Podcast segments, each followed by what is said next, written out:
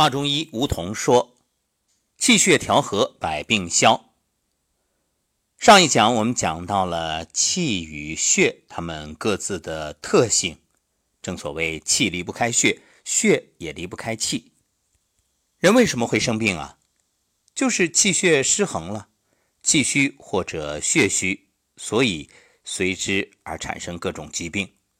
要想健康，必须气血平衡。《黄帝内经》告诉我们，气血失和，百病乃变化而生。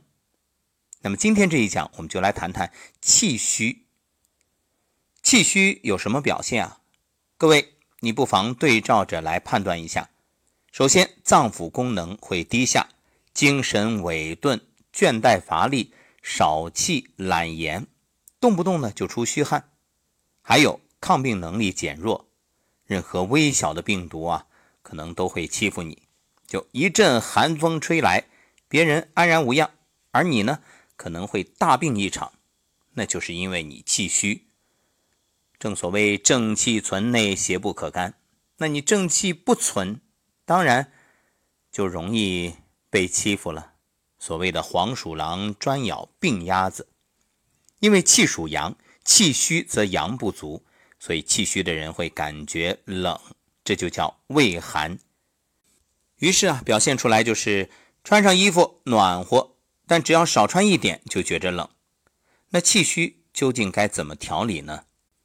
人体之气，除了禀受于先天，为先天之精化生，还依赖于后天水谷精气滋养与补充。先天精气无法培补，当然就只能通过后天水谷精气来培补了。而水谷精气的化生与脾胃运化功能密切相关，所以调理气虚的关键就是补益脾胃，脾胃功能健运，才能更好的化生水谷精气。而补益脾胃最好的方法，当然就是吃。吃什么呀？吃益气健脾的食物，有哪些呢？像精米、糯米、西米、红薯、薏仁、饭缸豆、白扁豆、牛肉、鲫鱼、鲈鱼、鸡肉、大枣、芡实、菱角、莲子、花生、栗子、山药、蜂蜜、人参、西洋参、太子参、黄芪、党参、白术等。同时呢，你不只是要知道吃什么好，还得知道要避免吃哪些东西，因为有一些食物它是耗气的，像山楂、还有槟榔、大蒜、萝卜缨、盐碎，也就是香菜、胡椒，还有紫苏叶、薄荷、荷叶、荞麦、柚子。以及金桔、橙子、荸荠、生萝卜、荠菜、砂仁、野菊花、绿茶等等。另外啊，还要忌烟酒。前面说了，气离不开血，血也离不开气。